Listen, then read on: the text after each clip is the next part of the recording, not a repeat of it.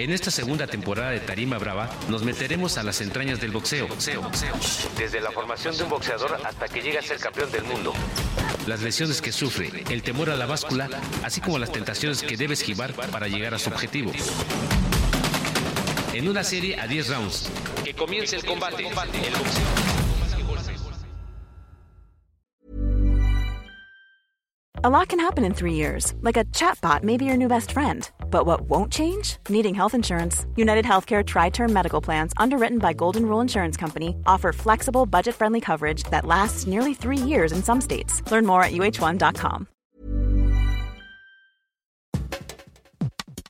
Hola, ¿qué tal amigos de Tarima Brava? Hoy estamos complacidos por la visita de Isaac Bustos, ex campeón mundial de peso paja del Consejo Mundial de Boxeo. Un hombre que se abrió paso a base de mandarreazos y de vender tortas ahí en la Plaza Meave. Isaac, gracias por venir. Ah, un gusto, un gusto y qué bien que te acuerdes. Efectivamente, vendíamos tortas, este es como me dicen, Isaac, el tortas bustos, de ahí el mote y sí, ya tiene rato.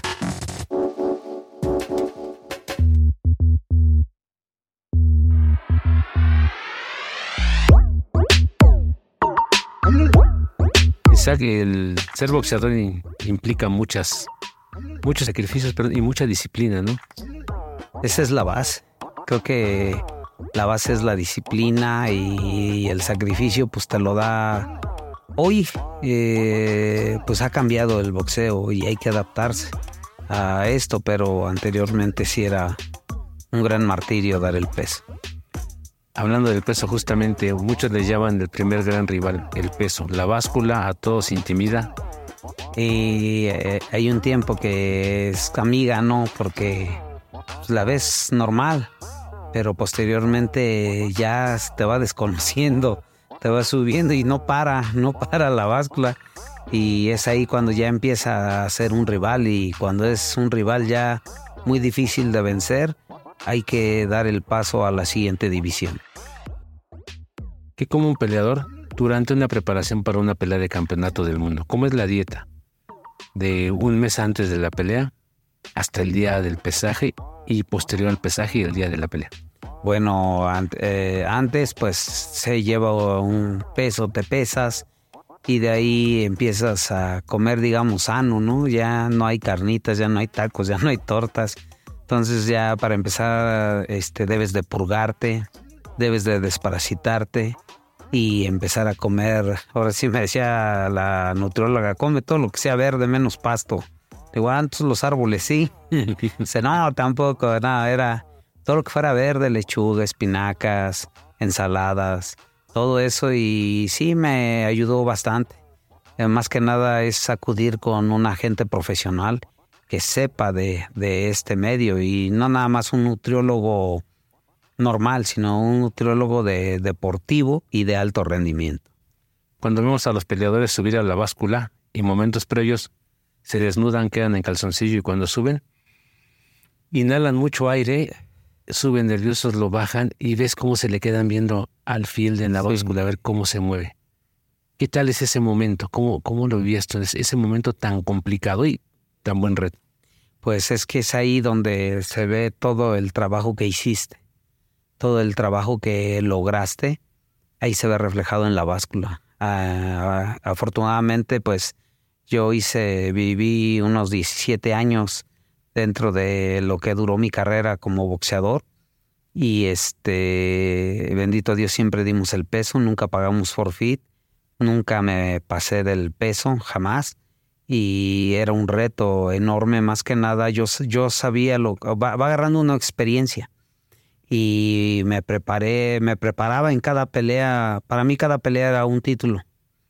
Es el que estabas en la división más mínima que existe en el boxeo para los hombres. 47 kilos, 600 gramos. 600 gramos.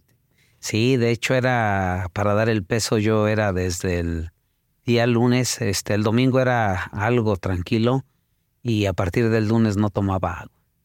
De hecho, varias veces tuve que ir a eh, meterme suero porque llegaba casi en tercer grado de deshidratación. Tomando en cuenta que el cuerpo es 70% agua y los demás masa muscular, muscular y huesos, ¿cómo vivías ese momento? Un día antes del pesaje Luego soñaba que nadaba en una alberca, que me ahogaba, que llegaba a un río y que me dejaba yo ahogar y tomaba y tomaba bastante agua y, y pues no, hombre, los labios este, resecos, cuarteados. Yo creo que tenía más sed que hambre. Más sed que hambre siempre tuve. ¿Cómo cambia el estado de ánimo de un peleador previo al pesaje oficial? Porque los vemos sonrientes, pero ya cuando están al momento de que pasan del examen médico y pasan a la báscula, ¿cuál es el estado anímico? Pues yo creo que todo depende de tu preparación, de todo lo que te rodea. Todo debe de estar en armonía. Debe de, más que nada, es el resultado del trabajo que hiciste. El trabajo, la carga de trabajo que hiciste y que la hiciste adecuada. Muchos efectivamente es un gran martirio, pero para nosotros es algo bueno. Yo en este caso que era, digamos, disciplinado en el peso, pues algo normal. Lo veía yo, yo quería que ella fuera. Ella no me, de, hecho me molestaba que me entrevistaran, que me hablaran. Eh, de hecho, mis hijos estaban chicos, tenían la mamila y yo ya como le chupan y, oh, no hombre, yo agarraba quería quitarle la mamila. De hecho, ya las últimas veces o como ya unos cinco años antes de que me retirara, eh, yo me iba a hoteles a, dormir porque no aguantaba tanta desesperación, porque ahí tenía el garrafón, ahí tenía el refri, ahí tenía todo, todo. Igual en el hotel, pero pues yo en la habitación quitaba agua, quitaba todo, todo.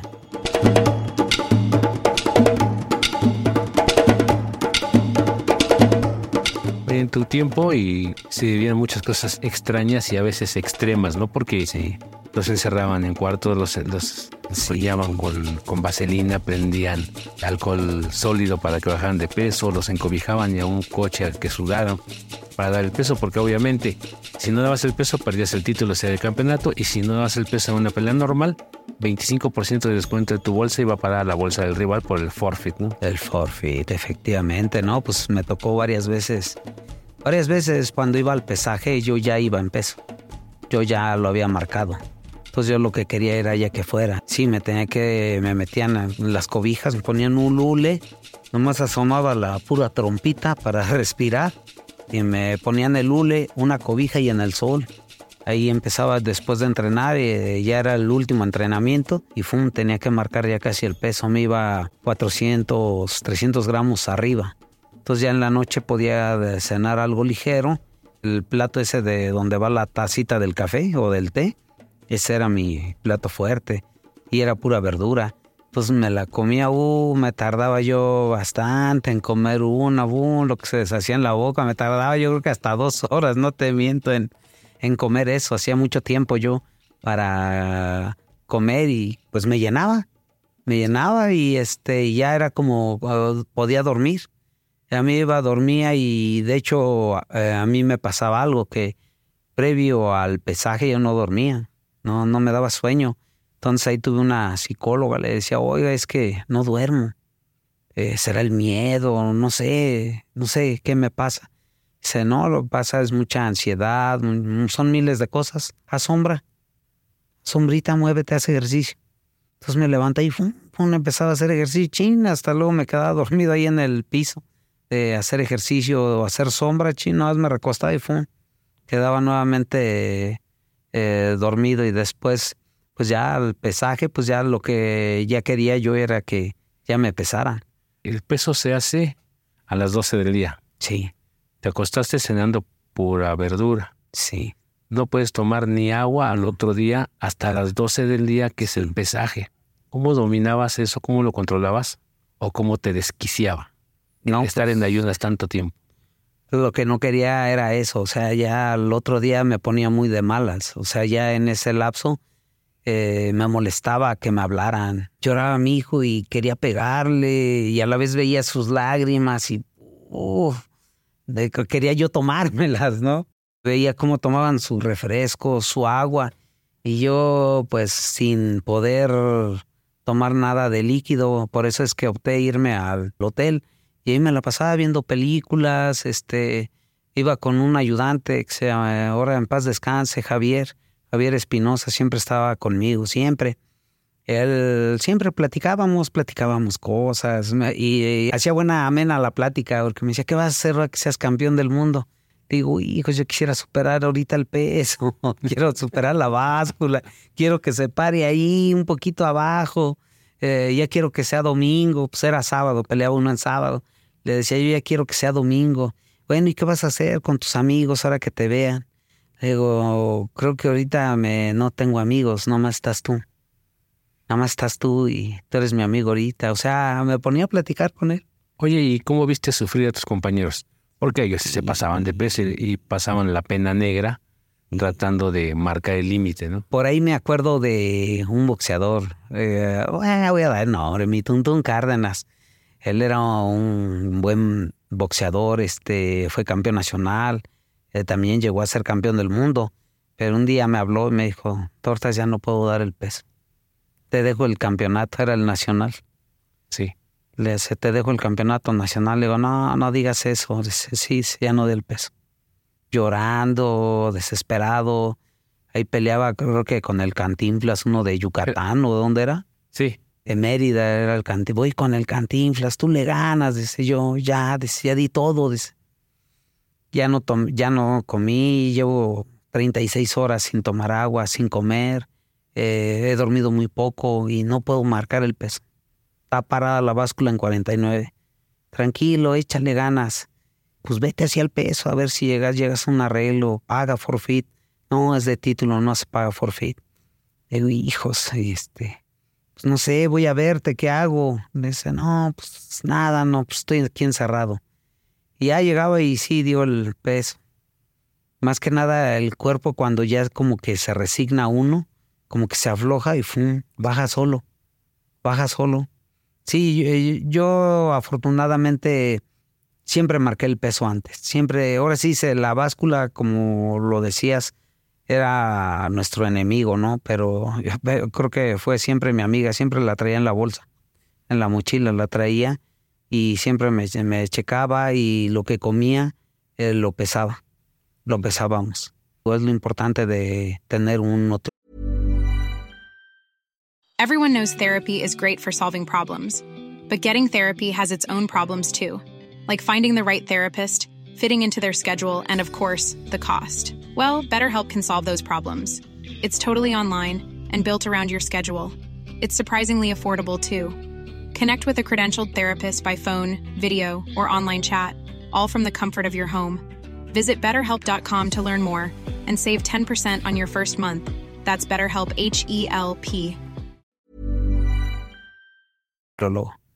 No todos lo tienen. Precisamente mi tuntún. Pues ahora sí eh, era eso y anteriormente también yo antes de tener un nutriólogo, pues yo, oye, y tú preguntándole a los boxeadores, ¿y tú qué comes, qué no comes? eh, pues pa, no, ya no sé, no, ya no esto, y yo, hoy ya voy a pelear y estoy en 50 y yo peleaba en 47, 600, yo decía 2, 400, iba hasta apuntando, tenía hasta rayitas apuntando, números, tablitas, ahí tenía. Ya bajé esto, ya bajé lo otro, ya bajé lo otro. Ah, pero traigo calcetines, traigo esto. Entonces ya me desnudaba y, y me pesaba y así me iba, iba yo controlando el, el peso y aparte también me pesaban en el gimnasio. Y es que les quiero recordar, amigos de Tarima Brava, que hace unos años todavía al peleador cuando no daba el peso se quitaba el calzoncillo, quedaba totalmente desnudo y entonces no más tapaban por el frente la toalla y así subía a pesarse. Entonces sí era un sacrificio muy grande el, de, de subía desnudo. perdón, también de hecho me acuerdo a muchos peleadores les cortaban hasta el pelo. Les cortaban el pelo, lo rasuraban, eran, era un gran sacrificio verlos, verlos, o sea, eh, mi rival, varios de mis rivales pues los tenían que rapar, eh, este, y pues yo, yo decía, pues yo di el peso, él lo tiene que dar, y si no, no peleo. Claro.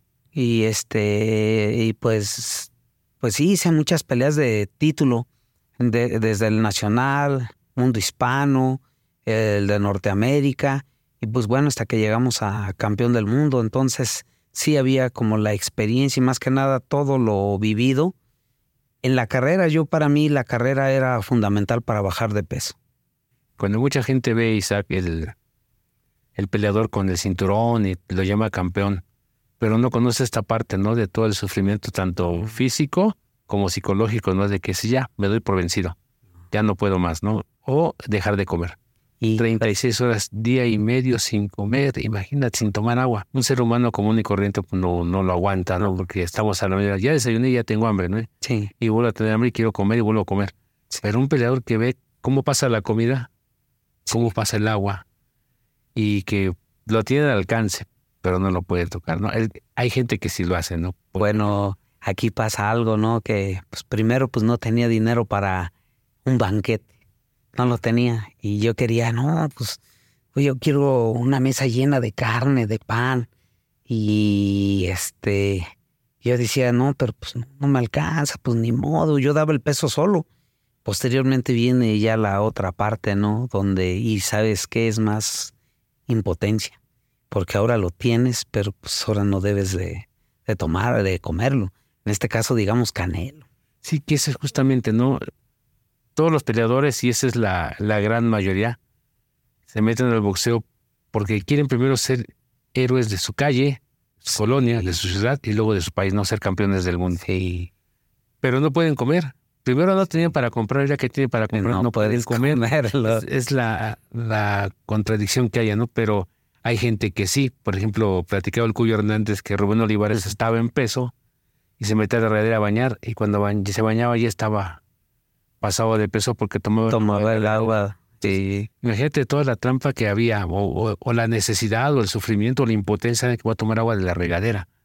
Entonces sí es, es algo que la gente normal no conoce, que es el, la, la pesadilla de la báscula, ¿no? Cuando todo el mundo dice, se me escapa el campeonato, se me escapa mi sueldo. Pero cuando la superas, ¿qué sentías ya después de que ya llegó la báscula al límite? ¿Qué sentías en ese momento? decía, no, pues quiero mi mesa, mi mesa llena de, de todo, vamos a la mesa. Y no, y luego, luego desde el primer, este, eh, que veía yo el plato ya lleno, eh, empezaba a comerlo, pero me llenaba rápido porque mi estómago está pequeño. Sí. Entonces, chin, y, y más que nada, no era hambre, yo tenía más sed, más sed que, que comer. Yo ya tenía, de hecho sí me molestaba si no tenían el, este, el suero listo. Yo, varias veces me, me, molestaba, le digo, yo ya hice mi trabajo y tú por qué no haces el tuyo. Claro. O sea que es hidratarme.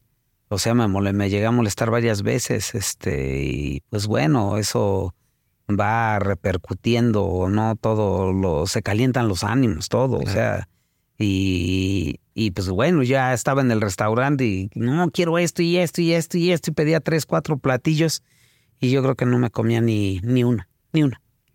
Llegaba nomás a la mitad.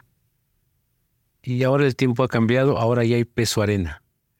Ya es diferente, ¿no? Ya este, antes tú comías y tenías rebote y nadie te pesaba. Ah, sí, podías subir hasta 10, 12 kilos. Sí. sí. yo llegué a ver varios que subían bastante Melchor Cop. Sí. Ese, de hecho, él tenía algo que él decía, yo me sacrifico el último día. Yo no, yo no voy a pasar lo mismo que tú un mes antes. No, yo un día. Yo decía, ¿cómo? Y sí, ¿verdad? Y se metía a sauna, entrenaba en el sauna, lo veíamos en el sauna haciendo sombra y todo, y después salía de ahí, se pesaba y todo otra vez se volvía a meter eh, agarraba, salía y empezaba a correr y se iba a correr, llegaba y lo marcaba. Pero pues bueno, no todos los físicos aguantan eso. Claro, claro. Hubo, un caso de Abraham Marvin Rodríguez, ¿no? El Marvin. Que en una semana bajaba 4 o 5 kilos porque lo contrataban de lunes para pelear el sábado. Y siempre estaba fuera de peso porque no entrenaba, era muy bueno. Y aún así ganaba. Pero terminó teniendo problemas de riñón, le quitamos los dos, le hicieron un trasplante. Entonces imagínense por dar el peso, todo lo que significa no tener disciplina, todo lo que significa tomar una pelea al último, porque tienes que sacrificar el peso y bajan el peso de manera muy cruel, ¿no? Por eso ya hay un, pesaje arena que para los peleadores de pesos chicos son cuatro kilos máximo de rebote y para los grandes cinco kilos de rebote. Pues está bien, porque de hecho te debes de cuidar la pelea no acaba eh, después de que tú das el peso, no acaba. Acaba los dos, tres días después de la pelea. Acaba como, si peleas sábado, acaba como hasta el lunes. Porque si tú De ahí, no, pues me voy a las hamburguesas, me voy a los tacos, me voy a las carnitas, a las garnachas, todo eso, no, te da un, una diarrea muy fea, muy, muy fea. Parece que se lo hiciste porque sabes sí, que diarrea. Sí, sí, sí. Sí, no, yo, yo quería, acababa de aquí de, digamos, Arena, México, acababa de pelear y me iba a los tacos que estaban ahí. De hecho, una ocasión hoy pasé y vendían tortas. A mí me gustaban las tortas, también por eso me decían tortas. Aparte de que las hacía, las comía. Y fui con una señora y le digo, oiga, aquí una señora vendía tortas y tacos y eso. Dice, uh, dice, era mi mamá. Le hace, ya falleció la señora. Le digo, uh, le digo, lo siento mucho. Le digo, ¿y qué tal? ¿Cómo les va ahora? Oh, dice, ya no es lo mismo de antes. Antes había box, lucha, dice. Me acuerdo de un tal tortas. Le digo, ay, ¿ese qué? Hombre, cuando venía ese, acabábamos. Todos los comerciantes. Le digo, nada, así, dice ese. Ese muchacho traía gente de Tepito, de Meave, de Puebla, de Toluca. Venía gente a verlo, a verlo, dice, y, y no sé, dice, se nos acababa todo. Traíamos tres veces eh, eh, eh, para vender, se nos acababa y todos. Le digo, uh, le digo, qué bueno. Le digo, soy yo el tortas. No me digas, si era un flaquito. Dice, usted no es. Le digo, no, sí, ya cambié. Ya, el tiempo. ya me puse una botarga ahora.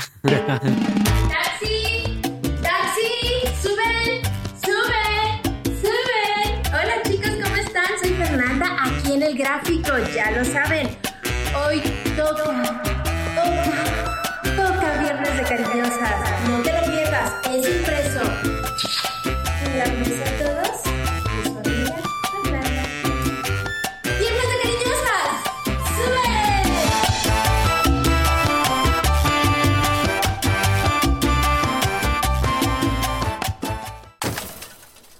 ¿Qué le recomendarías a los peleadores jóvenes y a sus managers para evitar estas pesadillas? Pues que contraten gente profesional. Gente profesional, eh, ahora, ¿qué, ¿qué les diría? Fíjate que, qué bueno. Qué buena pregunta porque se nos acerca de todo. De todo, que mi mamá hace una dieta, que la hermana, que la amiga, que tiene un brebaje, que te lo tomas, ira, y bajas de peso y todo esto. No, es naturalito esto. Esto es naturalito, no hagan caso. Busquen gente profesional, gente titulada y que en verdad esté titulada y que ejerza y que tenga un consultorio, que en verdad sea gente profesional. Tienen que saber llegar porque pues muchas veces no tenemos el recurso para pagarle porque ellos cobran y cobran bien por, por lo que uno no come, ellos creo que lo cobran para que se lo echen. Sí deben de contratar una persona que en verdad sepa. Amigos, él ha sido Isaac Tortas Bustos, es campeón mundial de peso paja del Consejo Mundial de Boxeo, uno de los mejores managers de la actualidad, no solo por la forma en que prepara, sino por la manera en que transmite los conocimientos, la forma en que le enseña a sus pupilos cómo pararse, cómo tirar golpes, cómo vendar, cómo quitarse los golpes, cómo contragolpear. Lo hemos visto muchas veces dando instrucciones, incluso clases masivas de box y lo llaman a todos lados para que esté compartiendo su conocimiento. Es una persona joven relativamente, pero que se ha preocupado por estudiar el arte del boxeo. Sí, hijo, sí, se ha costado porque tenía la práctica, porque la viví. Pero después me topé al mundo, ¿no? En la, la sociedad. Me decían muchos, no, pues tú qué puesto quieres ocupar, sí. Yo tengo maestrías en ciencias aplicadas al deporte y esto, y pues bueno, yo decía, pues sí, ¿qué voy a hacer? Y entonces empecé a estudiar. Empecé a estudiar, a leer, a leer, a leer, y, a- y hoy llegó el internet. Y pues no, hombre, me hizo más flojo. Nada, me hizo más sabio porque ya le pregunto muchas cosas y el chiste es saber luego qué preguntar, porque las respuestas sí las hay. Sí las hay y hoy, pues bendito Dios, he estado conviviendo con niños en penitenciarías, en tutelares, en reclusorios, niños con Down, en las Olimpiadas Especiales, niños con SIDA, gente con SIDA, con leucemia. He ido a varios países, a, a, bueno, Argentina, a dar curso, a dar clases eh, a mucha gente masivas. Anteriormente tenía mucho miedo. Yo decía, no, pues yo qué voy a enseñar. Y cuando acabó mi carrera de boxeador, yo dije, ¿yo qué voy a hacer? Pues ya no fui carpintero, ya no fui ojalatero, ya no, tengo un oficio. y todo por el box, todo, todo por el box, no tengo un oficio. Y pues dije, ¿ahora qué hago? Pero pues el box es un monstruo. Es un monstruo y necesita gente de retos y aquí estamos para domar ese monstruo. Gracias por tu presencia aquí en Tarima Brava y por compartirnos esa parte que poco se trata. Gracias por estar aquí nuevamente y nos vemos y nos escuchamos en el próximo capítulo. Soy Rodolfo Rosales. En esta segunda temporada de Tarima Brava nos meteremos a las entrañas del boxeo. boxeo, boxeo. Desde la formación de un boxeador hasta que llega a ser campeón del mundo. Las lesiones que sufre, el temor a la báscula, así como las tentaciones que debe esquivar para llegar a su objetivo. En una serie a 10 rounds. Que comience el combate. ¿Cómo le ponemos? Conversaciones eróticas de la vida cotidiana con Judy Kravsov. ¿Cómo le ponemos? Me identifico, me reconozco, me atrevo. Del erotismo cotidiano. Lo colectivo, los otros. ¿Cómo le ponemos? De la vibración del sexo a la salud. ¿Cómo le ponemos? Me identifico, me reconozco, me atrevo. Cuéntanos. ¿Coges o no coges? ¿Cómo le ponemos? ¿Cómo le ponemos? Es un podcast del Gráfico, el periódico popular más leído en la Ciudad de México. Escucha cada semana un episodio nuevo en elgráfico.mx o en tu plataforma de audio preferida. El Gráfico, el periódico popular más leído de la Ciudad de México. México.